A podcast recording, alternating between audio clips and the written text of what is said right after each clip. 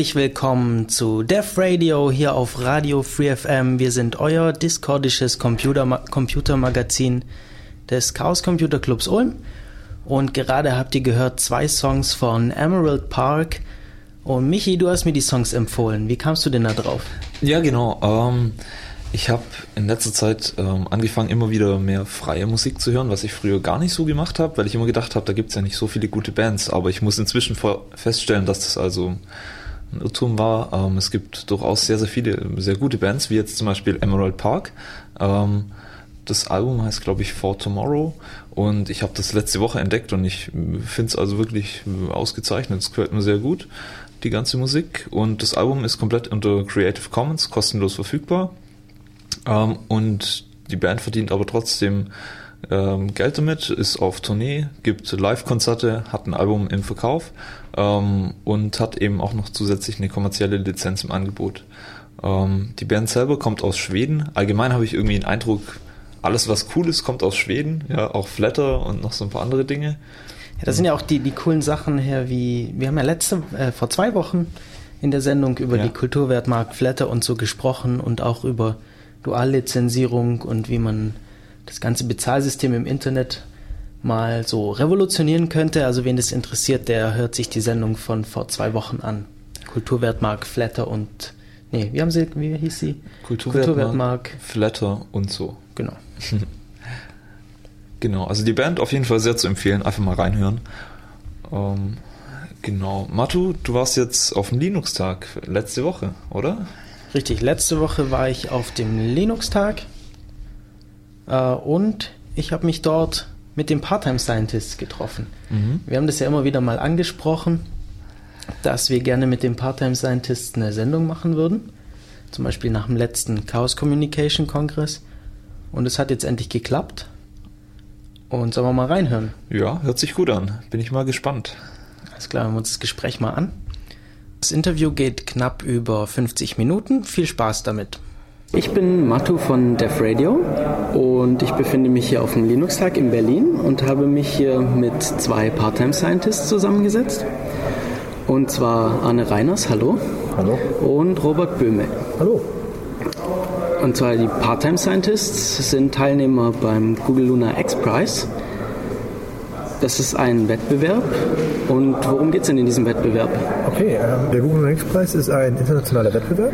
Das ist sowas wie ein Wettrennen zum Mond. Das heißt, da versuchen viele Teams aus vielen Nationen, einen Rover auf den Mond zu schicken. Und gewonnen hat derjenige natürlich, der Erster ist und der dabei noch so ein paar kleine Feinheiten erfüllt, wie 500 Meter oben rumfahren und halt HD-Video, wobei das 720p ist, zur Erde zurückzuschicken. Das ist eine Aufgabe. Es gibt noch mehr Aufgaben, oder?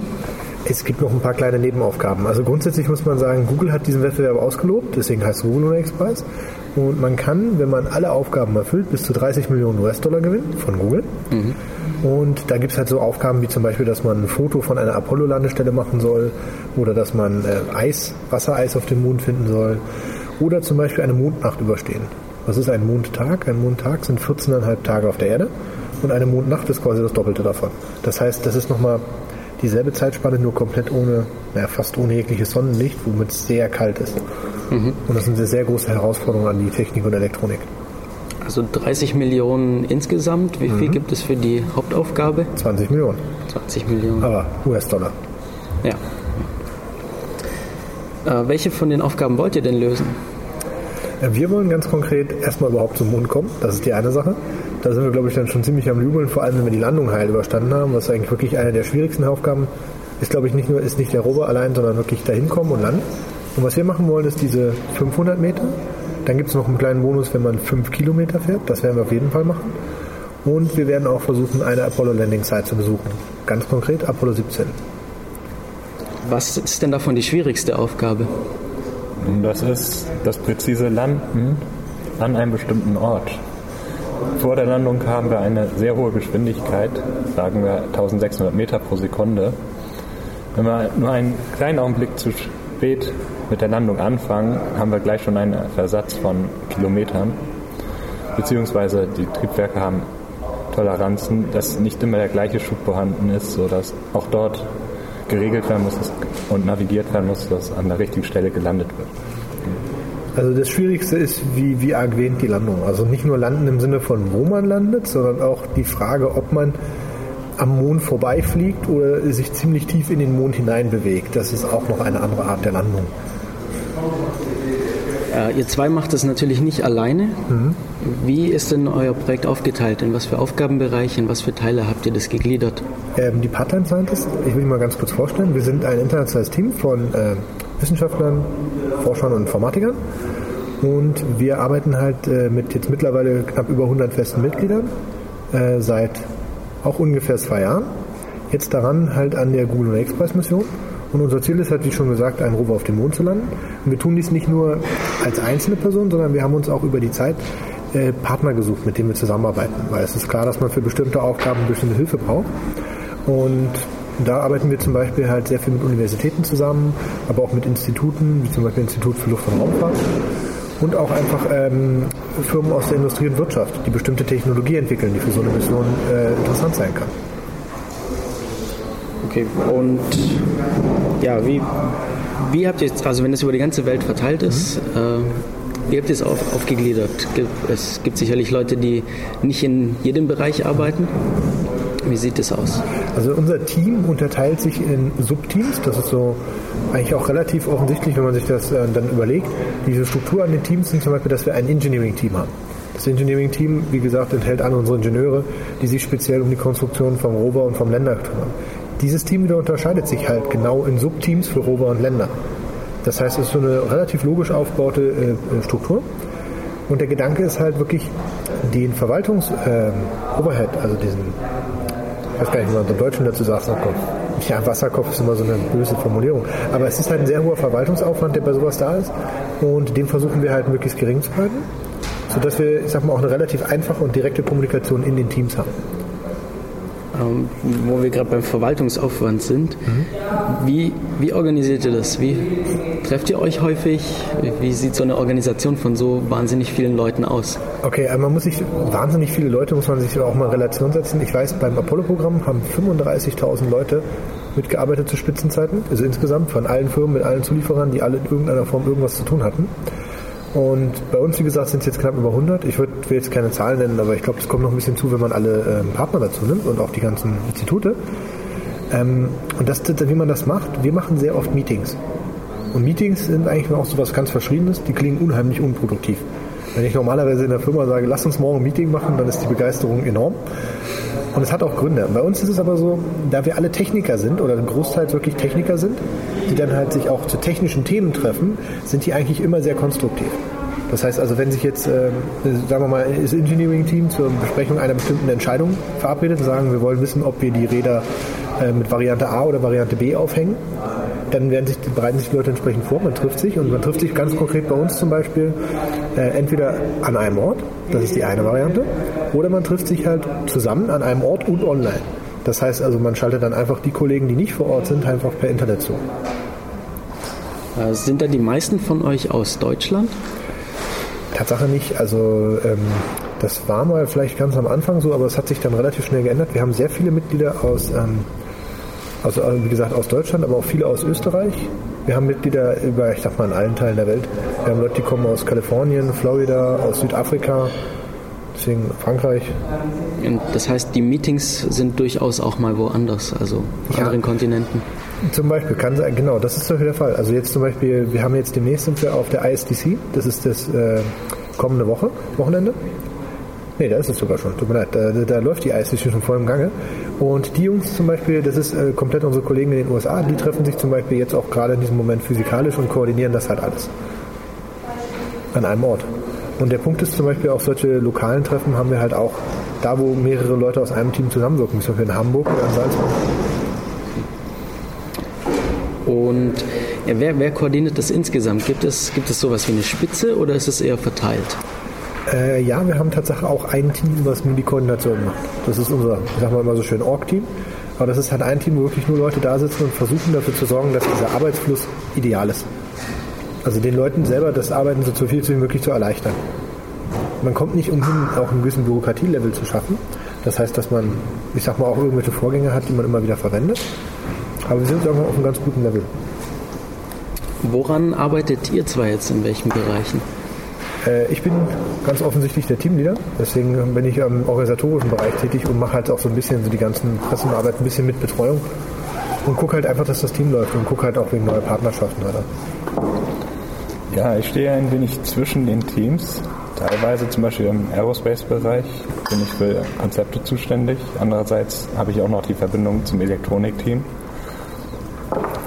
beziehungsweise auch noch zum Engineering, um zu schauen, dass die Elektronik später in den Rover auch noch hineinpasst. Ja. Genau, also wie gesagt, dein äh, Arnes Themenschwerpunkt ist halt eigentlich die Elektronik und ja. Das ist so eure Zusammenarbeit. Habt ihr Kontakt zu anderen Teams, die beim Google Lunar X Prize teilnehmen? Natürlich, ich muss sagen, da sind wir ich weiß nicht, ich kann es schwer einzuschätzen, wie es vorher war, aber ich kann sagen, dass wir definitiv eines der Teams sind, wirklich am besten Kontakt mit allen anderen Teams pflegt. Das ist auch was, was mich am Anfang sehr interessiert hat, einfach mit den anderen in Gespräche zu kommen, anderen Teamleadern mal zu sprechen und zu schauen, wie machen die das denn oder wie läuft es bei denen. Und äh, wir haben zum Beispiel auch Kontakt zu, es gibt, gab noch ein anderes deutsches Team, ich weiß nicht, ob es die immer noch gibt. Und es gibt mittlerweile auch ähm, noch ein paar Teams, die zugekommen sind. Ich glaube letztens elf oder so sind noch zugekommen. Jetzt sind wir bei 28 Teams aktuell. Und ich würde behaupten, dass wir zu über der Hälfte von denen eine sehr gute Beziehung haben. 28 Teams insgesamt. Mhm. Ähm, gibt es sowas wie, kann man irgendwo nachschauen, wie die Teams gerade liegen? Ja, es gibt tatsächlich so eine ähm, inoffizielle GLXP Scorecard. Die gibt es auf der Website iva.com, also man kann evadot.com eingeben und dann gibt es dann Scorecard als Knopf. Und da sieht man so ein kleines Ranking. Und dieses Ranking, was dort ist, ist sehr interessant, weil es basiert auf allen öffentlich bekannten Informationen. Das heißt, wenn also ein Team hingeht und sagt, ich mache jetzt einen Vertragsabschluss, dass ich jetzt äh, übermorgen starten kann, dann würde dieses Team relativ viele Punkte in der Kategorie erhalten, äh, realistisch, dass die Mission durchführen werden kann. Es gibt verschiedene Kategorien, ist auch aufgeschlüsselt und da gibt sich auch eine Gesamtzahl. Das Ganze ist eigentlich so ein bisschen wie bei der Formel 1. Da wird unheimlich viel Technologie entwickelt von allen Seiten und ist am Ende ist es ein Wettrennen. Und der, der als erster durchs Ziel geht, der hat gewonnen. Wie liegt ihr da? Also wir sind bei diesem Ranking immer so ein bisschen am Hüpfen, aber immer, immer in den Top 5. Beziehungsweise lange Zeit auch immer nur in den Top 3. Deswegen sind wir ganz gut dabei. Sind wir auch sehr stolz drauf, dass wir es geschafft haben, relativ gut, ich sag mal, uns technologisch zu platzieren. Ähm, gibt es in dem Ranking dann viele Teams, denen Chancen eingeräumt werden? Ähm, naja, das ist, wenn man sich das Ranking anguckt, wird man sehen, dass es zurzeit, sage ich mal, wirklich fünf, im Höchstfall sieben Teams gibt, die wirklich eine reale Chance haben, die Sache zu schaffen. Es ist aber auch ein unheimlich hartes Unterfangen. Deswegen bin ich auch sehr verblüfft, dass es überhaupt so viele Teams gibt, muss ich sagen. Weil es ist halt einfach, es gibt viele Leute, die verfolgen einen philosophischen Ansatz, was ich sehr gut finde. Es gibt Leute, die sagen, okay, wir nutzen diesen Wettbewerb, um in unserem Land ähm, das Thema Raumfahrt zu promoten. Das finde ich wunderbar. Also das ist wirklich eine gute Sache zu sagen, wir wollen halt Jugendliche motivieren, sich mit dem Thema zu beschäftigen, Studiengänge zu belegen und so weiter. Das ist eine gute Sache. Aber das sind halt Teams, da gibt es mehrere von, die das machen, die natürlich dann eigentlich nicht als Primärziel diesen Wettbewerb verfolgen. Die bauen halt an Universitäten mal so ein paar Spielzeugrover, aber nicht jetzt halt wirklich richtige Hardware. Und dann gibt es halt, muss man sagen, viele Teams, die in sehr engen Verhältnissen mit bestehenden Raumfahrtagenturen stehen. Also da ist die Konkurrenz ist ziemlich hart, was das angeht. Das ist halt sehr stark äh, NASA, vor allem auch im Bereich äh, US-Zuliefererindustrie und halt auch einfach andere Raumfahrtagenturen. Also dann hauptsächlich US-amerikanische Teams? Oder? Ja, US-amerikanische Teams sind so die große Mehrheit, ja. Und das sind auch die, die, ich sag mal, auf relativ viel Unterstützung aus eigenem Hause kriegen. Also in dem Fall auch von der NASA. Habt ihr irgendwas von der Bundesregierung oder von anderen Regierungen gehört? Ja, sagen wir mal so, wir haben ganz guten Kontakt zur Bundesregierung auch. Ähm, es ist aber jetzt nicht so, dass wir jetzt irgendwie da jetzt unsere Mission finanziert kriegen oder dass wir jetzt offiziell für Deutschland irgendeine Mondmission machen. Das ist ja auch, glaube ich, gar nicht äh, erlaubt, das von, von ja, Regierungsgeld. Entschuldigung, das haben wir gar nicht erwähnt. Ähm, der Google und X-Preis hat natürlich eine Regel drin, wo drin steht, dass man nur 10% staatliche Förderung haben darf wenn man sich das vor Augen hält, dann überlegt man sich, wie machen das die amerikanischen Teams, die sich da teilweise ganz schön helfen lassen. Das sind einfach so, da gibt es halt immer, ich sag mal, wenn hat er zum Beispiel einfach Wettbewerbe ausgeschrieben, gab es jetzt letztens den ILDD. Das ist ein Wettbewerb, wo nur amerikanische Teams teilnehmen konnten. Und da sollte man quasi Konzepte vorstellen und auch äh, Messdaten und andere Dinge, die man für eine Luna-Erforschungsmission brauchen könnte. Und das sind natürlich genau Daten, die solche Teams zur Verfügung haben. Und die konnten diese Teams der NASA verkaufen. Und da hat die NASA den teilweise bis zu 10 Millionen Euro gegeben. Äh, Dollar. Tut mir leid. Auf dem 26. Chaos Communication hm. Kongress 2009 habt ihr auch schon einen Vortrag gehalten. Und da habt ihr auch über die Finanzierung gesprochen mhm. und gesagt, dass ihr geplant habt, 15 äh, Millionen Euro auszugeben. Weiß ich mhm. das noch richtig? Das ist richtig. Äh, seid ihr da noch im Plan? Das hat sich ein bisschen geändert, kann ich sagen. Die Zahl ist jetzt aber nicht irgendwie extrem variiert, aber der Punkt ist, ähm, wir haben damals halt alle Planungen gemacht mit der Falcon 1E von der Firma SpaceX. das ist die Rakete. Genau, das ist die Rakete, Entschuldigung. Das ist der Carrier.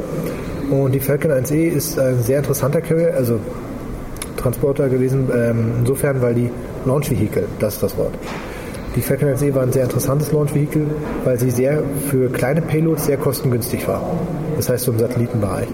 Das Problem ist, dass die Firma SpaceX leider ähm, Mitte letzten Jahres festgestellt hat, dass sie durch ein paar Triebwerksprobleme ähm, ihre ganzen Kapazitäten von dem Falcon 1 Programm abziehen mussten und diese Triebwerksprobleme lösen mussten, weil die haben jetzt einen Auftrag bekommen, dass sie die ISS beliefern sollen, aber genau für diesen Auftrag konnten die halt nicht liefern. Lange Rede, kurzer Sinn, die Falcon 1E hat sich jetzt erstmal aufs Ungewisse hinausgeschoben und wird es in der Form erstmal nicht geben. Deswegen sind wir hingegangen und haben unsere Konzepte überarbeitet. Und da muss ich sagen, hat es natürlich auch ein bisschen Einfluss auf den Preis, klar. Aber es ist jetzt nicht so, dass wir jetzt an die normalen Kostendimensionen von 250 Millionen oder sowas rankommen. Das heißt, ihr fangt jetzt nicht an, selber Raketen zu bauen? Nein. Was ist denn das teuerste an, an der Mission? Das teuerste, da kann, hm, kann man sich streiten. Also ich würde schon sagen, es ist immer noch, es bleibt und ist und bleibt das Launch-Vehikel. Also du kannst eine ganze Menge Geld ausgeben für die Entwicklung vom Länder, das ist richtig, für die ganzen Aerospace-Komponenten, Tanks, Triebwerke, Pumpen etc. Da gibt es eine ganze Menge, wofür du Geld ausgeben kannst. Aber ich glaube, das Launch-Vehikel macht immer den größten Kostenteil aus. Und es gibt auch viele, muss man sagen, noch relativ kostengünstige Launch-Vehikel, die auch gut für uns nutzbar sind. Also hier in Europa speziell. Ähm, das, das bekommt man, glaube ich, normalerweise weniger mit. Das heißt, es gibt wirklich äh, private Firmen, die die Launch-Vehikel äh, verkaufen, um, um ja, Satelliten zu starten. Okay. Zum Beispiel. Ähm, ja, gibt es tatsächlich auch private Firmen. Es gibt eine, die nutzen wir jetzt nicht. Wie heißt sie denn? Äh, Interorbital Systems ist das, glaube ich. Das ist iOS. Und das ist, ich glaube, die sitzen in den USA irgendwo, auch in Mojave-Wüste in dem Bereich. Und die machen zum Beispiel wirklich sowas komplett selber. Die entwickeln das komplett von A bis Z, auch so wie SpaceX das gemacht hat. Ähm, was wir jetzt eher machen, ist uns halt so bei, ich sag mal auch, ich sag Agenturen umzuschauen, die jetzt schon Sachen im Programm haben, wo halt einfach, die haben halt sehr viel wie soll man sagen, also ziemlich viele ähm, Raketen, die halt tagtäglich genutzt werden. Tagtäglich ist übertrieben, aber für Satellitenstarts. Und dadurch sind die Kosten sehr moderat. Okay. Wie macht ihr das mit der Finanzierung? In der Finanzierung ist es so, dass wir, wie ich schon erwähnt habe, dass wir ähm, ziemlich viele Partnerschaften haben und auch sehr viele, ich sag mal, mittlerweile es geschafft haben, sehr viele Sponsoren, also Sponsoren und Investoren für uns zu gewinnen. Das heißt immer, wir arbeiten sehr viel, wie soll man es beschreiben, ähm, schrittweise. Das heißt, wenn wir jetzt einen bestimmten Technologieschritt machen, gucken wir, dass wir diesen halt voraus entsprechend finanziert kriegen. Was wir natürlich noch nicht haben und wo wir auch immer noch fleißig dran arbeiten, ist halt ein äh, Gesamtmissionssponsor. Das heißt jemand, der dir quasi wirklich diese Launch-Vehicle-Kosten zahlt. Was wir aber bisher sehr gut gemeistert haben, worauf ich auch sehr stolz bin, ist, diese gesamten Entwicklungskosten, die wirklich enorm sind, äh, jeweils zu finanzieren und auch durch unsere Partnerschaften hinzubekommen. Äh, dann würde mich die Hardware interessieren, die Gerätschaften, die ihr einsetzt. Mhm. Ihr habt natürlich euren Mondrover, weil das ist ja die, eure Aufgabe. Und wir haben jetzt gerade schon über äh, das, die Rakete gesprochen, die den hochbringen soll. Mhm. Äh, was gibt es sonst? Ähm, Im Detail kann man sagen, gibt es halt wirklich alles, was darunter liegt. Die gesamte Elektronik zum Beispiel und auch viele Detailkomponenten. Das sind so die Motoren, das sind die optischen Systeme, also die Kameras, das Solarpanel. Also das sind auch alles Komponenten, die jetzt nicht nur, nur weil ich es jetzt gerade gesagt habe, nach Rover klingen, sondern die treffen Tatsache auf den Länder zu. Für die Rakete, wie gesagt, selbst machen wir keine Komponenten. Klar, es ist eine kommerzielle Einheit. Aber für den Rover und für den Länder, die Komponenten müssen wir selbst machen. Also Länder ist dafür zuständig, den Rover auf die Mondoberfläche zu bekommen. Ganz genau. Man nennt das im Englischen so schön Soft Landing. Wobei Soft Landing heißt im Deutschen sanfte Landung und was haben wir gehabt? Äh, Sturz aus? Ja, es gibt noch die Impact One. Im Prinzip eine ungebremste oder nur wenig gebremste Landung. In dem Fall treten Kräfte im Bereich von 15.000 G auf. Das heißt, äh, ein Rover wäre danach völlig zerstört. Man kann lediglich Messhardware absetzen und unseres Wissens nach hat es eigentlich noch nie wirklich funktioniert. Äh, ich meinte auch eher darauf, äh, wie denn so die Herausforderung, also für den Länder beim Softlanding die Fallhöhe ist am Ende. Nun, es ist natürlich sinnvoll, möglichst nah an den Mond heranzukommen mit den Triebwerken, dass man nur eine geringe Fallhöhe hat. Wir haben jetzt uns ein wenig an den Surveyor-Sonden orientiert, die in 5 Metern Höhe das Triebwerk abgeschaltet haben. Ähm, den Fall könnte man etwa auf der Erde mit 1 Meter Höhe vergleichen. Wie weit ist die Entwicklung von dem Lander? Der Lander, wie gesagt, ist bei uns eine Technologie, die es ist nicht ganz gleich auf mit der Roverentwicklung, aber es ist was, was äh, sehr intensiv parallel verfolgt wird. Ähm, also wir haben, wir haben am Anfang sehr viele Konzepte aufgestellt und sind zurzeit dabei halt diese Konzepte zu realisieren. Also immer ein bisschen schwierig, weil für den Länder man kann schlecht, wie soll man sagen, wenn man sich den Rover anguckt, das ist was, was da steht vor einem und das fährt rum. Das Problem an dem Länder ist, man kann ihn schlecht irgendwo hinstellen und rumfliegen lassen. Das ist eine Sache, die ist sehr aufwendig. Man Aber sagen wir mal so, man sollte vielleicht einfach mal schauen, vielleicht gibt es ja demnächst da was zu sehen. Ja, und vom Rover sind sehr viele Teile selbst designt. Beim Länder kommt es, werden sehr viele Komponenten hinzugekauft werden sein müssen. Zum Beispiel die Tanks. Wir geben gewisse Maße vor und ja, es ist eher ein großes Puzzlespiel. Ist dann schon entschieden, ähm, wie der Lander auf dem Mond ankommen soll? Oder? Ja klar, also das ist alles so Sache, was in die Kategorie äh, Trajectory Calculations fällt, also äh, Flugbahnberechnungen im Deutschen. Und diese Flugbahnberechnungen werden, wie schon mal gesagt, bei uns vom Aerospace-Team gemacht. Und das sind Jungs, die sich halt hinsetzen, die brauchen halt zwar ziemlich genaue Angaben über die ganzen Masseverhältnisse und Designvorschriften. Deswegen muss der Länder zum Beispiel auch immer in einer gewissen Konzeptphase sein, wo er durchdefiniert ist, sodass man solche Berechnungen genau durchführen kann. Und mit diesen Berechnungen kann man halt sehr genau sagen, wann und wo und wie der Länder aufsetzt und landet. Also nicht wie er landet, aber ähm, die Geschwindigkeiten und Kräfte, die wirken. Ähm, ja, es geht um den Rover. Wie heißt denn euer Rover? Unser Rover heißt Asimov Junior. Und er sieht so ein bisschen aus wie Wally. Zumindest sagen das immer alle.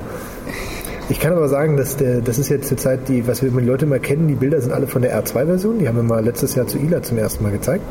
Und wir haben bei uns natürlich schon längst, sage ich jetzt mal, den Nachfolger parat, weil wir jetzt halt sehr zielstrebig darauf zuarbeiten, jetzt demnächst diese ganzen Qualifizierungstests anzugehen. Warum? Wenn man den R2 noch, oder wer den mal gesehen hat, weiß, dass das ein Modell ist, was ähm, ich sag mal, viel aus Materialien besteht, die man so in der Form nicht einfach testen kann.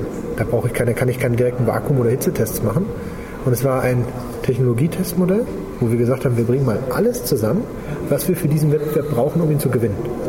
Und bei dem R3, das ist jetzt das äh, nächste Generationsmodell, da wollen wir quasi wieder die wichtigsten Komponenten zusammenbringen, die wir brauchen und die aber in einem Zustand, dass wir sie qualifizieren können. Das heißt, dass wir da sagen können, wir wollen Hitzetests machen, mal gucken, wie der sich verhält und halt auch die entsprechenden Belastungstests. Also jetzt schon das dritte Modell. Was hat sich geändert mit der Zeit? Ich sag mal, ein bisschen Form und Größe. Es ist eigentlich immer so, dass sich da was ändert, weil man sehr viel, dafür machen wir das. Wir arbeiten halt sehr viel mit ähm, Testmodellen und Prototypen. Das ist auch ein Ansatz, den man auch gehen kann halt. Dadurch haben wir viel Feedback aus der Praxis. Das heißt, wir können uns angucken, was weiß ich, wir haben halt einen Hover, der irgendwie mit einer Radstellung halt fährt und dann merken wir, okay, diese Radstellung ist bei bestimmten Untergründen nicht ideal oder funktioniert jetzt ganz banal gesagt im Sandkasten nicht sehr gut. Dann kann man halt hingehen und sagen, okay, wir optimieren das direkt in der Software im CAD spielt das ein paar Simulationen durch. Und was wir mittlerweile auch sehr viel verfolgen, sind einfach Simulationen generell. Also wir simulieren sehr viel Dinge vorab und versuchen es halt jetzt auch weiter auszubauen. Ähm, wie viele Prototypen sind dann noch geplant? Ähm, ich sage immer so schön Generationen, weil als Beispiel, wenn ich jetzt sage, wir wollen den R3 demnächst fertigstellen, dann heißt das nicht ein Modell, sondern es sind mehrere. Mhm. So, und, das, ähm, und da gibt es keine Limitierung. Also wenn wir sagen, wir brauchen davon irgendwie zehn, um alle Fehler und äh, nicht nur Fehler, aber um alle Dinge zu testen, die uns interessieren, dann sind es zehn.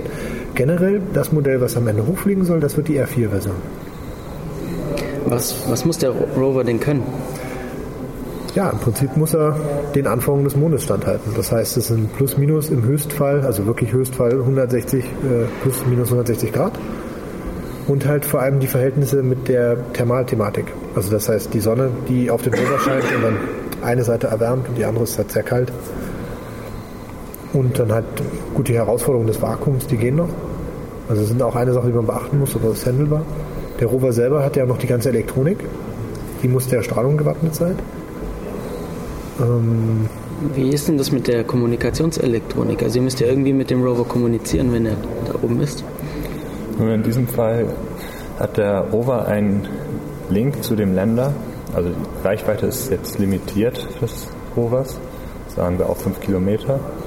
Und anschließend wird auf dem Länder mithilfe einer Parabolantenne das Signal zur Erde gesendet. Äh, wie teuer ist so ein Rover? Das kann man nicht ganz genau betiteln. Ich kann nur sagen, dass der R2, das ist aber ein unrealistisches Zahlenbeispiel, 35.000 Euro als Wert hat. Das ist deshalb unrealistisch, weil ähm, ganz einfach, wenn ich jetzt hingehen würde und ich würde jetzt fünf Stück von zum Beispiel dem R3 ordern, dann kriege ich, habe ich ganz andere Konditionen. Das ist, das ist, deswegen ist es immer so. Das ist zum, zum Glück noch keine äh, Ladensache, die man im Supermarkt kaufen kann. Da hat man den Vorteil, da hat man eine definierte Charge und dann kann man auch den Preis auf die Anzahl an Stück super ummünzen. Bei uns ist es so, wenn ich jetzt nur einen einzelnen kaufen würde, dann wäre der ganz schön teuer. Mhm. Ja, wir sind hier auf dem Linux-Tag. Hier geht es viel um Software, insbesondere um freie Software. Wie sieht es mit euren Entwicklungen aus? Werden die frei zugänglich sein? Also was ihr an Software entwickelt, beziehungsweise was ihr auch an Hardwareplänen habt? Ja, das, ist, das wird teilweise so sein. Das ist auch teilweise bereits der Fall. Also da, da muss man wirklich einfach, ich habe schon gesehen, dass das viele Leute machen. Da lohnt sich einfach auch eine Anfrage über unsere Homepage, weil äh, wir wollten mal, oder haben, haben das noch auf dem Schirm, dass wir sagen, wir wollen mal eine Website einrichten, wo wir das mal ein bisschen nochmal klarstellen. Es gibt halt viele Teilkomponenten, die halt verfügbar sind. Zum Beispiel gibt es in unserer Simulationsumgebung halt eine bestimmte Engine, mit der die Simulationen durchgeführt werden können. Die ist zum Beispiel unter einer, ich weiß jetzt nicht genau welche Lizenz, aber unter einer offenen Lizenz. Das sind so Dinge. Und da lohnt sich einfach die Kontaktaufnahme und das mal kurz anfragen. Ähm, generell ist es natürlich nicht ganz so, muss man einfach sagen. Das geht im Luft- und Raumfahrtbereich leider nicht so einfach, dass man sagt, wir legen alles auf. Und der Punkt ist, es hat natürlich auch Gründe, warum man das halt macht, dass man nicht alles offenlegt. Das hat auch ganz einfach den Grund, man möchte das ja vielleicht auch ähm, für spätere Folgemissionen wieder verwenden. Wenn man sagt, gut, man hat jetzt einen super tollen Algorithmen oder super tolle Ideen gehabt, die man jetzt für eine Mission hat, dass man die später quasi auch sicher wieder nutzen kann. Ja, aber das würde ja beim durchs Freilegen würde ja nicht daran hindern. Ja, der Punkt ist, es hätte, es hätte ein paar Nachteile. Es würde einerseits, glaube ich, so ein bisschen den Wettbewerbsvorteil nehmen, weil dann halt andere Firmen das auch oder andere Leute das auch machen könnten. Das wäre eine Kleinigkeit. Das wäre noch nicht mal das eigentliche Problem. Das andere, Pro das andere Problem ist, dass man bestimmte Dinge nur als Closed Source bekommt. Mhm. Beispielsweise IP-Kurs mit denen ja, Dinge inside, im Inneren der FPGAs als Hardware-Komponente realisiert werden können. Dort ist nicht alles als Open Source verfügbar. Entsprechend stehen auch Teile der Interfaces unter NDAs, sodass man es nur als Closed Source implementieren kann. Die Alternative wäre, man verzichtet darauf, kann aber bestimmte Dinge dann nicht tun. Beispielsweise Videos encodieren. Ich erinnere mich daran, dass ihr ein Präsentationstool geschrieben habt. Ja. Ist das das, was ihr jetzt immer noch verwendet? Äh, leider nicht momentan. Also du meinst das PTS Presentations, wie wir es genannt haben. Und die Software an sich gibt es noch. Das Problem ist nur, dass wir die Engine für ein paar andere Zwecke ähm, weiter genutzt haben. Oder mit, wie man es beschreiben? Sagen wir es mal so, sie funktioniert einfach nicht mehr mit moderner Hardware zurzeit. Und wir haben leider nicht die, die Entwickler, die wir daran arbeiten haben, das sind die Leute, haben wir abgezogen und die machen bei uns halt die Simulationssoftware. Das heißt, äh, wir haben momentan keinen, der diese Software anpasst an eine Schnittstelle. Da geht es einfach darum, dass sie ein bisschen schnittstellenloser wird. Die Software war damals sehr gut und war sehr hardwarenah. Und das war ihr fataler Fehler. Weil Hardware ist was, was sich immer ändert. Und wie gesagt, wir sind schon zwei Jahre dabei. Das heißt, wir haben jetzt das Problem, dass man die Software nur noch relativ schwer zum Laufen kriegt. Ist die Software verfügbar? Äh, ja, weiß ich. Also ich weiß, die haben die auch schon ein paar Leute rausgegeben und wir haben auch schon, das weiß ich auch, mit ein paar Leuten versucht, die mal weiterzuentwickeln. Ich weiß nur nicht, was daraus geworden ist. Da würde ich einfach mal nachhaken. Also einfach mal, wie gesagt, mal eine Mail schreiben. Wir suchen auch gerne noch nach Entwicklern dafür. Ist in die Kategorie OpenGL. Also wer sich so ein bisschen mit 3D-Entwicklung auskennt, für den ist das was. Der Punkt ist auch, ähm, ich sag mal, muss es wirklich so sagen, momentan verwende ich jetzt, wenn ich jetzt Präsentationen und Vorträge halte, äh, PowerPoint 2010. Muss ich ehrlich sogar mal sagen, ist eine gute Software, die es eigentlich auch ganz gut macht. Das Problem ist nur, sie hat teilweise immer noch dieselben Probleme, die uns damals motiviert haben, eine eigene Software zu schreiben. Also vor allem auch Performance-Probleme. Wenn ich irgendein großes Bild nehme und lade das da rein und lasse das in irgendein Slide weitermachen, dann merkt man einfach, wie träge das Ganze ist. Und deswegen wäre es schon schön, wieder die eigene Lösung zu haben. Ähm, Euer Vortrag heute auf dem Linux-Tag ging ja um Echtzeitbetriebssysteme in der Raumfahrt. Was verwendet ihr da an Software, also für die Mission direkt? Nun, wir planen QNX einzusetzen. Es ist ein Mikrokernel-basierendes Realzeitbetriebssystem. Das bedeutet zum Beispiel im Gegensatz zu Linux, dass bestimmte Aufgaben innerhalb einer definierten Zeit abgearbeitet werden können. Egal, was der Kernel sonst zu tun hat. Wenn ein bestimmter Messwert innerhalb von weniger als einer Millisekunde verarbeitet werden muss, dann garantiert QNX, dass diese Aufgabe zu diesem Zeitpunkt erfüllt würde. Ja, ich fand es interessant, dass, dass du MS-DOS als erstes genannt hattest. Äh, ja, warum? Warum, kann, warum wird das immer noch eingesetzt? Nun, gerade in der Industrie gab es viele Steuerrechner basierend auf x86-Hardware. Und früher gab es viele Entwickler, die haben unter DOS gestartet. Und ja, die Programme laufen immer noch. Nur der damalige Nachteil war halt, man musste sich um sehr viele Sachen selbst kümmern. Was gäbe es dann noch für Alternativen, die man überhaupt einsetzen konnt, könnte? Eine Alternative jetzt im Weltraum wäre zum Beispiel VxWorks, welches von der NASA auf ihren Rovern auf dem Mars eingesetzt wurde.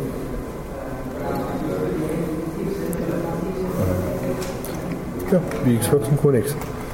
Okay. Es gibt wahrscheinlich noch weitere Sachen, die eingesetzt wurden, von denen man jetzt nicht so viel gehört hat, aber das sind so die beiden ganz großen Stellvertreter da und ich sag mal, die Xworks ist jetzt auch keine schlechte Wahl. Also wir haben uns jetzt für QNX aus einem ganz bestimmten Grund entschieden, weil wir ein paar Tests gemacht haben und gesagt haben, dass das Message Passing Interface für uns eine sehr interessante Sache ist. Also diese Art und Weise, wie sich bei QNX sehr schnell ähm, Anwendungen austauschen können und das halt auch äh, echtzeitsicher. Und außerdem natürlich noch, weil wir einfach auch schon Entwickler hatten, die sich mit QNX gut auskannten. In was für Programmiersprachen wird entwickelt? Nun, in der Regel wird C genutzt. Was haben wir sonst? Ja, das ist doch bitte. In der Regel ist das eigentlich C und VHDL. Das ist das, was, was für die. Äh, Genau, VHDL ist das, was bei den IP-Cores in den FPGAs zum Einsatz kommt.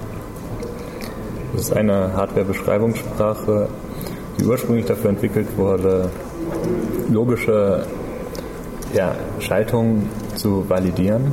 Jedoch hat man später festgestellt, dass man diese Beschreibung direkt zum Synthetisieren von Logik in FPGAs benutzen kann. Worauf kommt es denn bei der Software noch drauf an, außer dass man weiß, dass sie in einer bestimmten Zeit eine Aufgabe ausführt? Sie muss vor allem zuverlässig sein. Es ist nicht möglich, den Computer einfach zu resetten, speziell während der Landung als Extrembeispiel. Während dieser Vorgänge muss die Software zuverlässig funktionieren und ja, muss sich auch auf die Hardware verlassen können. Beziehungsweise die Hardware und die Software müssen zusammenspielen.